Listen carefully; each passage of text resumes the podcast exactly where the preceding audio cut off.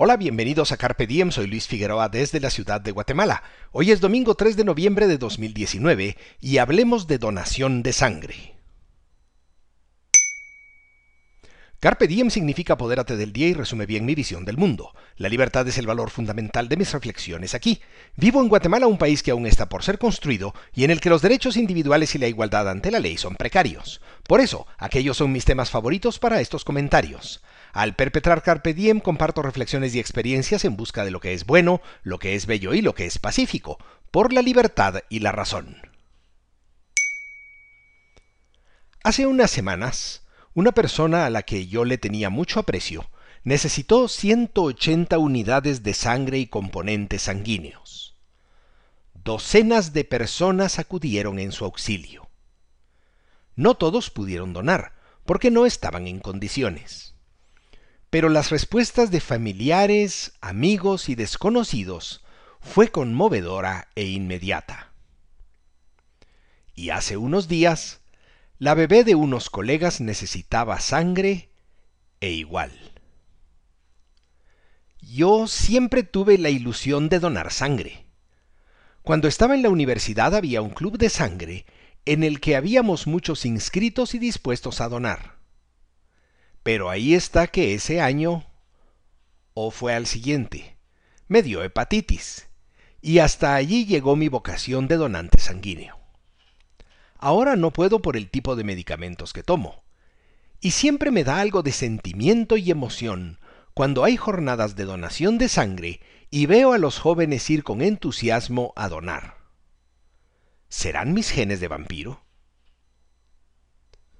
¿Por qué es importante donar sangre?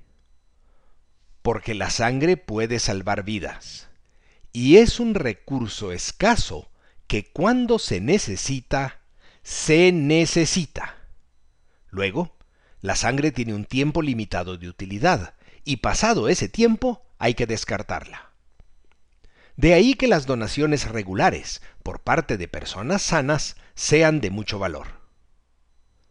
¿Para qué sirve la sangre donada? Ya te imaginas. Para intervenciones quirúrgicas y enfermos de cáncer, por ejemplo. Para víctimas de accidentes y catástrofes. Para mujeres con partos complicados. Para niños con anemia grave. Para elaborar factores de coagulación y para personas que necesitan transfusiones periódicas. Y así podría seguir la lista. Según la Cleveland Clinic, poco más de medio litro de sangre puede salvar tres vidas.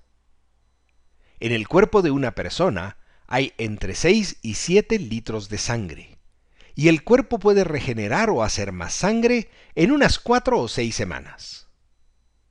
Alguien me contó que en los países donde los habitantes tienen ingresos más altos, también es más alta la cultura de donaciones regulares.